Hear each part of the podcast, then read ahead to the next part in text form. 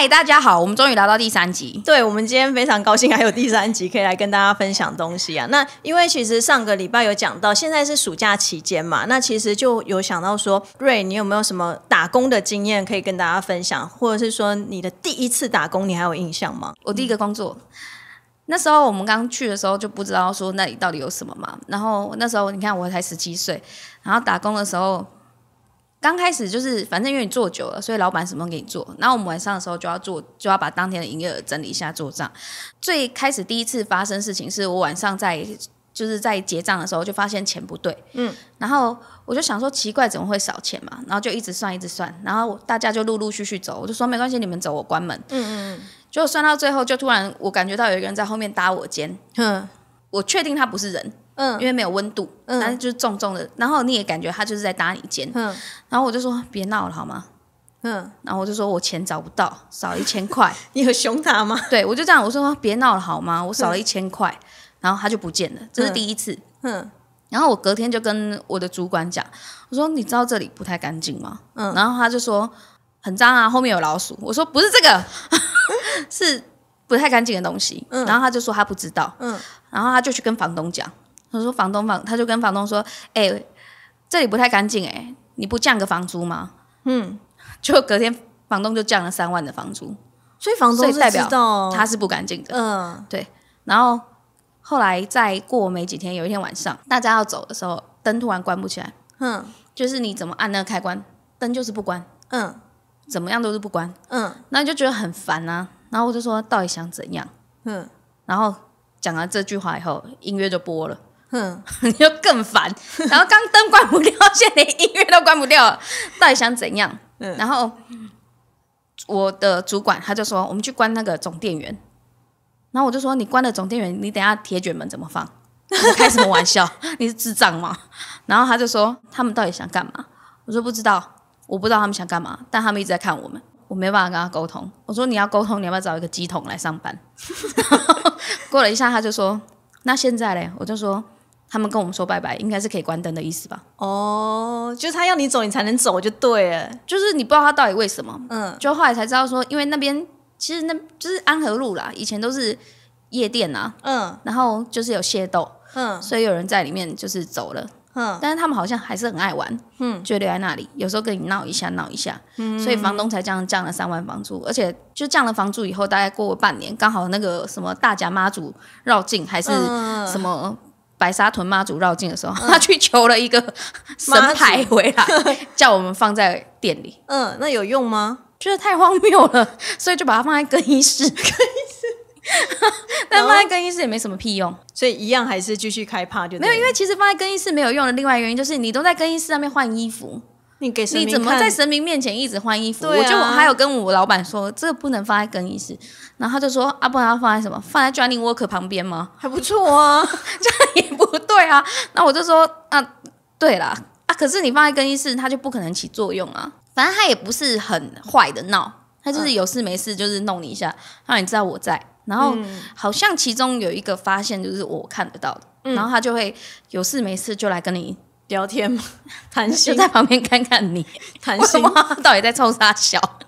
每次都这样看我，然后我就心想，你到底想干嘛？那你跟他对看呢？没有，我近视。有一次有客人进去厕所，然后他说他进去之后呢，就锁门嘛，然后上完厕所门怎么都打不开。嗯，但是我们以前的那个门是，就是它是门栓，这样，呃，就是把它拨开，就其实就应该可以开的。对，然后就有人外面拉着，但是其实。没有这么无聊的客人吧？就是其他人也不会这么无聊吧？然后他的伙伴，就是同一桌的人，也没有人去厕所。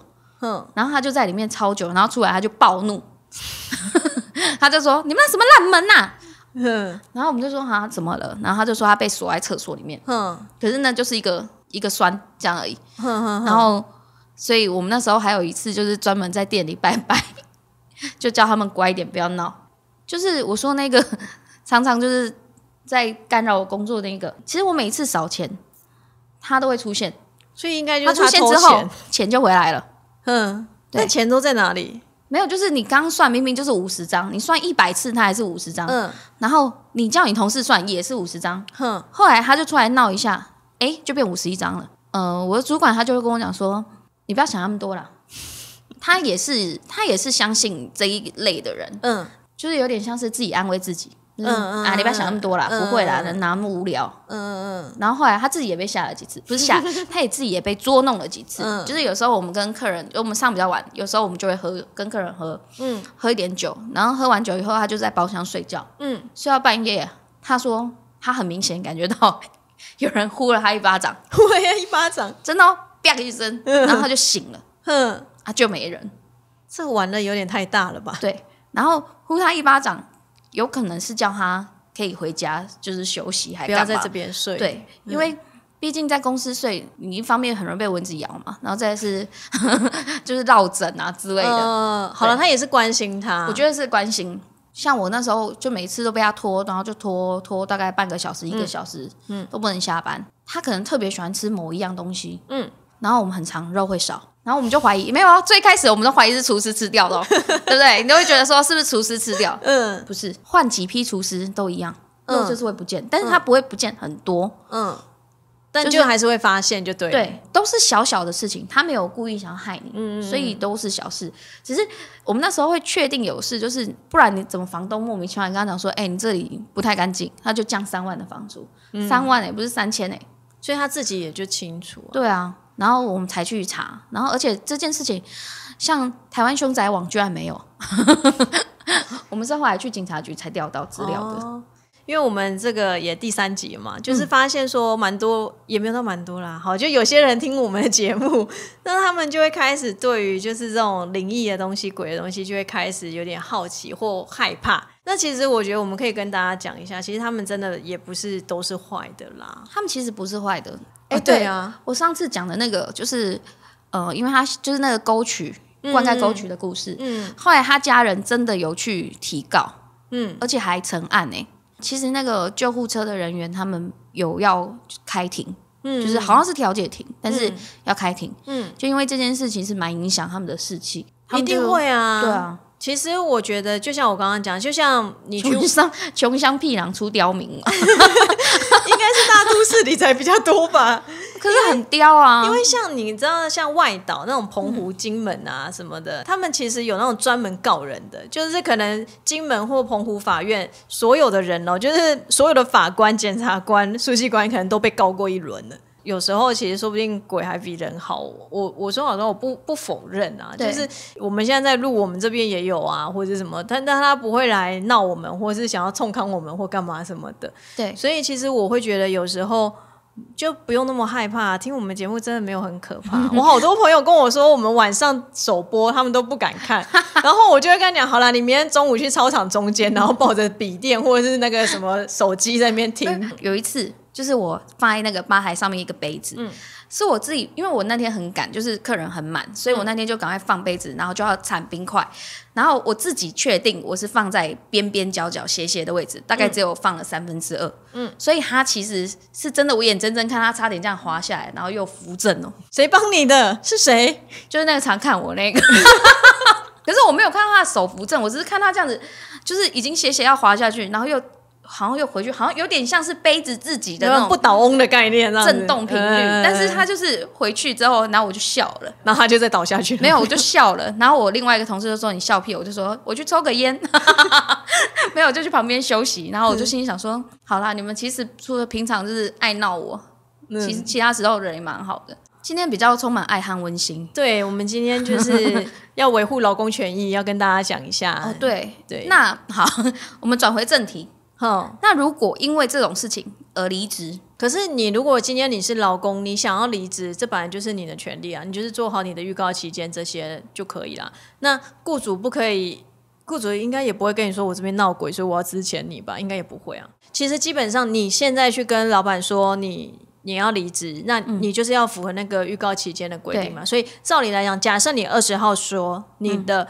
离职时间，真正离职时间其实原则上是三十号。嗯，那你原则上这个时间其实你是要做满的。嗯哼，有时候有些老板会跟你讲说，你现在马上就给我离开。嗯，好，那种的话，就算老板今天自己这样讲，他还是要再多给你这个预告期间的薪水。你听得懂我的意思吗？我懂，就是如果被老板呛说，你现在马上就给我滚。对对对对，你还是给人家要求十天的预告薪对，因为如果是老板叫你滚的话，那那就是他之前你啊。不是吗？那他之前你他本来就也有预告期间，然后而且如果他之前你的话，还应该要开非自愿性离职证明给你，还要有资遣费。嗯对。那如果他之前原则上他还要去做通报，他之前前十天其实就要先做通报。他如果说没有通报，其实原则上好像也是会被被主管机关裁罚的样子。啊哈。大部分的人会闹上纷争，也都是资遣费没拿到，或者是非自愿性离职证明没有拿到。嗯因为你那拿那个非自愿离职证明。其实会关系到你可不可以去领失业补助，所以如果是我自己提出离职，那你就是满足满足那个预告期间就可以了。就是你找一个工作的时候，真的签约很重要。嗯，我觉得在东方社会，大家好像不太喜欢签东西。对 对，或者是签东西都不会看清楚就签。你如果随便签东西，那在这个里面他设计了很多东西，你可能就会蛮随的。所以这就是为什么律师有一点存在的价值。可是我也必须说，我曾经去一个中小企业的一个场合，就是去听法律的一个讲座，然后我就想要说，哎，多了解一些中小企业的东西。然后那个时候，就是讲者他讲完以后，就问下下面人，就说，哎，大家现在有没有什么任何的问题？那都是中小企业哦，就是中小企业就是那种资本额不会很大的那种嘛。他们第一个问就是说。哎，我有什么办法可以就是这样怎样怎样做，然后不用请律师呢？然后我听完以后，我就收起书包就走人了。我就觉得这些人就是不想要花这个律师费用。嗯，对。可是其实我觉得这是一个需要教育的一个观念，就是很多中小企业主他们会觉得我不想要花那个钱在前置的，比如说拟约啊或者是什么东西上面。可是出问题，其实后面。你要花律师费其实是不会少的，嗯，对，所以我们都会跟大家讲，宁愿你前面花一点小钱，你也不要后面就是才来花大钱。可是，嗯，现在年轻的创业主比较能接受这些想法，可是一些年纪比较长，他们还是会觉得，我要怎么样才可以不要找律师帮我认识一个律师朋友？哦。心肠比较软的律师，不会，还是该收的钱还是要收，我还是有家人要养。我觉得其实劳资的问题非常的多，可是非常的多啊，因为不可能和平共处的。对，可是他也真的很专业，因为其实你讲到劳资，就有可能还会有劳保、劳退等等的，那还会有职场性骚扰，嗯，或者是职场霸凌，嗯，其实他的问题非常的多。那每一个法律它规范的，就是不是常人能懂，不然就是太简单。还是要找专业的来问啊，不要想说随便 Google 就有答案的。对，对，我的第一次打工其实就是有点类似非法。那时候我还不到十八岁，然后我就去夜店打工。夜店打工这是可以的吗？那间夜店现在还在？哦，他已经不在了，所以我们也不怕被罚。如果说未满十八岁，其实也不能工作超过十二点嘛。嗯。但是我们那时候工作就是到两点。嗯哼。对，要到凌晨两点。嗯。所以。呃，第一次打工一定有很多很多很不合理的事情，嗯哼，比如说有什么样的？你的薪水嘞？我的薪水时薪应该是一百二十块吧，但是因为那时候我太急着需要用钱，嗯嗯嗯，所以我就去打了这个工。而且你夜间通常夜间的薪水应该也都会比较高才是，跟计程车一样，夜间加成。对对对对对，你看那个 seven 那些他的那个大夜班薪水也都比较高啊。我那时候没想那么多，呃，但但就是做了就对了。然后做多久啊？做了将近两年，哇，还蛮长的诶。然后时薪一百二都没有调涨吗？调涨到一百二十五吧，好像是。你真的是一个刻苦耐劳的员工诶，我只能这样讲。我好孩子。对我的第一个打工经验，其实我每次跟人家讲的时候，大家都会觉得这是一个超好的工作诶。嗯，就是大家都很羡慕。就是我的第一个打工经验是在漫画店，那间漫画店就在我家附近。然后我就常常去那边鬼混，然后就混到，因为哦，因为他是我同学的亲戚家开的店。那其实我同学他们家也还是住在那边，就他们是那种大家庭就对了。我的薪水时薪才七十，七十，七十哦，对，超低的。然后但是那个时候就是国高中，你就会觉得还算。OK，而且其实那工作超凉的，就是你只要负责帮人家借书啊、还书啊，然后人家还的书你就把它上架就好。然后最爽的就是你永远有看不完的漫画跟小说，这个很棒啊。对，所以我就每次跟别人讲的时候，别人都会说：“哎，你做了一个就是大家梦寐以求的工作。”因为以前可能就是不像大家什么都可以看手机这样子，然后就是漫画是一个非常重要的东西。那时候有法定薪资吗？应该是有，可是我也不知道那时候多少。而且那时候我们就是完全也不会有签约什么的，我们就大家讲好说，哎，那哪几天你上白天班，然后你上晚班，就这样子。对，也没有签任何的约。那那时候你下定决心要当律师了吗？哦，就是收集好资料，现在来告他。没有没有，因为我觉得我在那边过得还蛮爽的，啊而且就像我刚刚讲，那是我同学家，所以其实他们有时候中午或晚上就会说：“哎，我们里面煮饭喽，你要不要一起来吃饭？”这样子，然后就真的超闲。然后像现在想想，就是七十块很低啊，而且像今年是时薪好像最低是一五八，明年还要调到一六零，哎，对，我就觉得天哪，超爽的啊！而且现在其实很多人他们宁愿当工读生。也不要当正职，为什么？因为工读生你所有的工作加起来，然后再加上你一些津贴哦。现在的工读生最常跟你 argue 的就是假日的 double pay。我觉得工读生的水平不一定变多，但是薪资负担对于资方来说是蛮严重的。之前你们有请人，你们也会有算这种特休的东西吗？会会，特休一定会算进去。因为其实原则上，像特休来讲的话，它就是员工的权利，你知道吗？其实你是不是？怎么讲？就是他想要怎么修，那是他的事情啦。原则上，雇主是没有办法去拘束他。而且说老实话，就是他如果要修，其实他也不用付理由啊。原则上他是不用付理由了。但是大部分老板好像都会问啊，像我以前老板就会问。我有以前有一个同事，他很常就是喝挂的，隔天就是请生理假，就一个月请 请个两三次、三四次，只能一天。但是他喝挂隔天就是会有特别多奇怪的假可以请。OK，然后请到后面他可能会请病假，或者因为现在看病制度太简单了嘛，你只要说你肚子痛啊、头痛哪里痛，他就会开药给你吃。我们那时候特休啊，就老老板刚开始都会跟你讲的很好，就是说你有特休，嗯，对。然后他就是说，哎，你进来没多久，我们就给你特休啊，这是一种福利啊。讲的刚开始这样子好像很好，我们也觉得好像真不错啊。那但是后来就发现不对，我们的薪水啊，就是如果我有请特休，假设我请一整天，我那个月的薪水就会有少一些。哦，然后你就觉得为什么会少一些？对啊，为什么是特休？哎，对，刚开始我也不太理解，然后后来因为就是就是会规定你要给那个薪资单嘛之类的，所以你其实就会看得很清楚你的薪水到底是怎么回事。后来我就发现，如果我有请特休那一天，我老板就给我扣伙食津贴。我同事他们就是后来跟公司处的不愉快，然后他们就有去查过，就发现说，呃，就是假设今天你这个薪水，假设。比如说四万块好，你的薪水就是四万块，那你扣掉一些劳健保以后，然后剩下的钱，那他如果帮你把这些钱分到，比如说什么伙食津贴啊，或者什么的，他拆薪资结构，对对对，就是可能会让你税缴的比较少之类。那这样的话，其实这个伙食今天本身也算是你的薪水的一部分啊。哦，对，那既然我们都说特休就是有薪的假，那它其实是不能扣的。因为刚开始他对我的说法是说，因为你没有在公司吃饭啊，那我为什么要给你伙食津贴呢？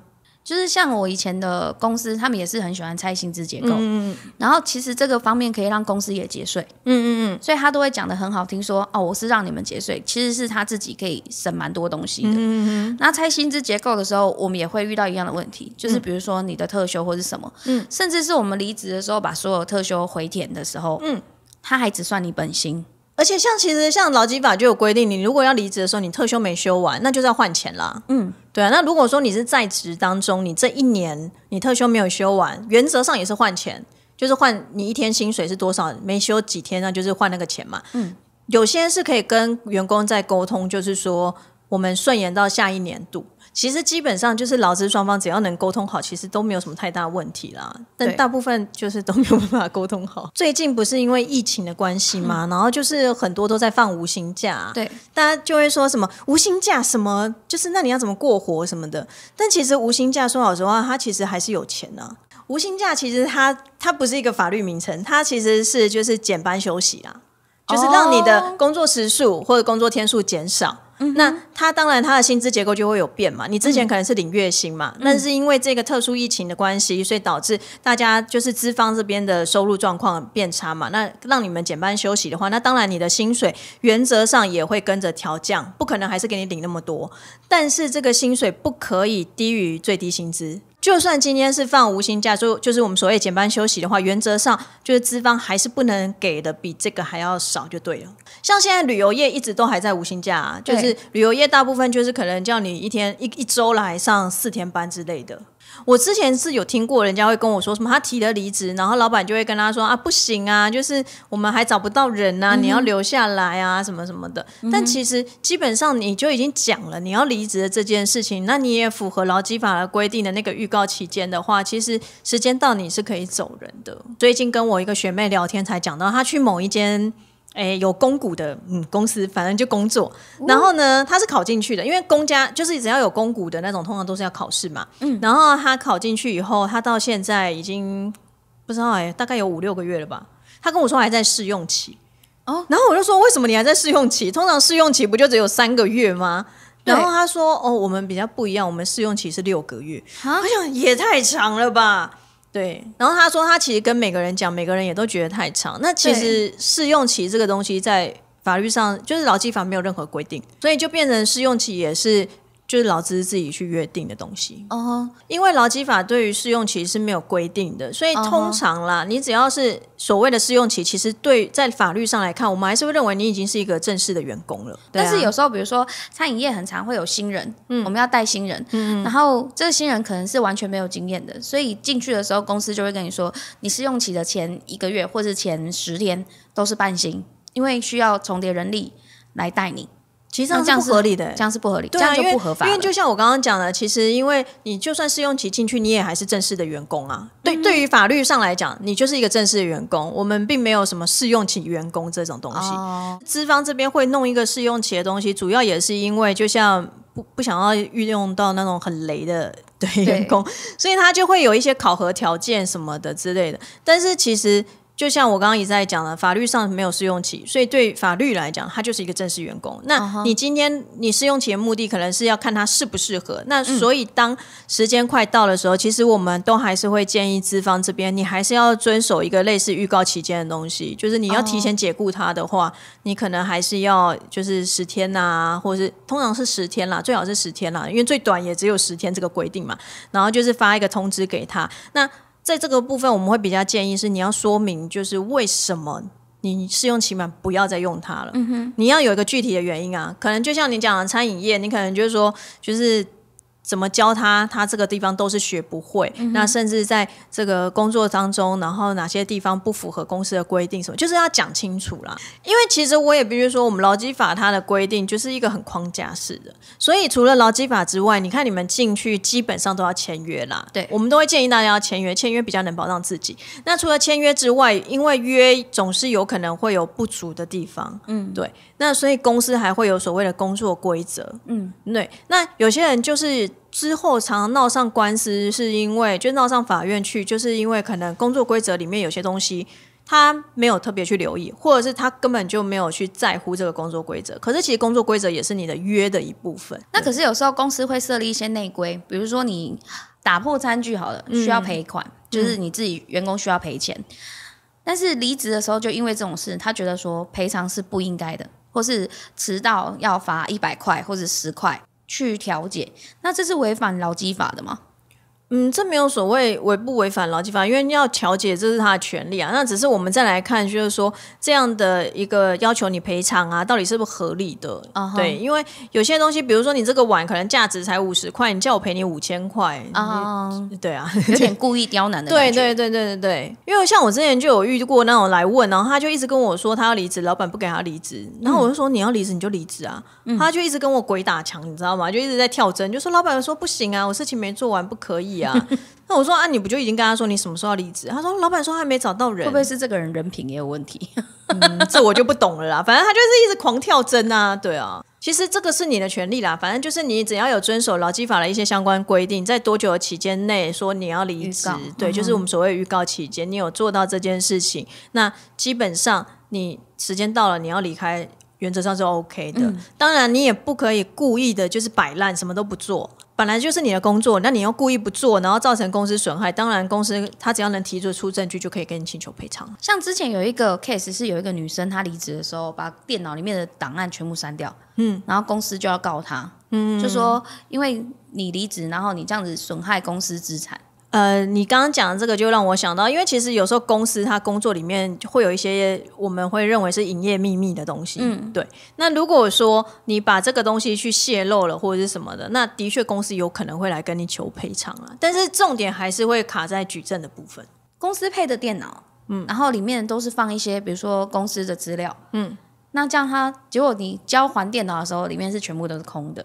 嗯，那这样算是举证吗？可是因为你要说他有一个故意的情况或者什么样啊，我觉得是稍微有点困难了。但是像有些老板，他们就会用那种远端。就是大家都是共用的那个，对，丢云端那一种，对。然后像我之前刚我刚刚说那个会扣那个特休，我是今天那一间，他那时候就是我们要离职的时候，他就从远端就锁掉我们的权限了，就不让我们进去公用的东西了。哎，我真的遇过很多几个车手，他都是莫名其妙变成车手的。他就看到有人说什么呃，就是帮忙就是修东西，或是送件，或者是什么的，然后他也去问那个人，那个人还可以给他一张名片哦，然后还就跟他讲。说，那你加我赖，然后你加我赖，我等下到时候跟你讲说，你可能那个，因为我们要帮你做新转户之类，那你的资料要给我，然后存折那一些什么的，然后就这样莫名其妙就变成那个人头账户。对，然后我们听了都会觉得你到底在讲什么蠢话，就是怎么会那么蠢被骗？可是因为我发现真的好多年轻人他不会想那么多，他可能因为没什么求职经验，那他就会觉得这样做好像是 OK 的。那人头账户这样子，他有刑责吗？有啊，他就变诈欺犯啦。哦，倒霉哦，超衰的啊！其实最近我有处理几件，也都是这样，就是年轻人，都年轻。是不是应该来促进司法改革？什么烂东西啦？对啊，然后所以我都会跟人家讲，就是当然现在网络很方便，你可能都在网络上找工作，可是我都还是会建议说，最好可以的话，就是你还是要。看到你纸本的契约书，就算只是那种短期打工，原则上你也可以叫老板写一个简单的契约书吧。到底有多难，对不对？很难来找我啊，这样子。那因为像我们自己签约，基本上我自己啦，我真的说我是一个不良示范。我自己签约，我有时候就是大概看一看，我不会看到太仔细啦。所以如果拿约给律师。咨询这也要费用吗？当然要啊，律师也是要养家活口的。所以你们低消吗？哦，我们就律师都有自己的低消啦。对对对对对对，我们可能会用小时啊，或用件数算啊，都不一定。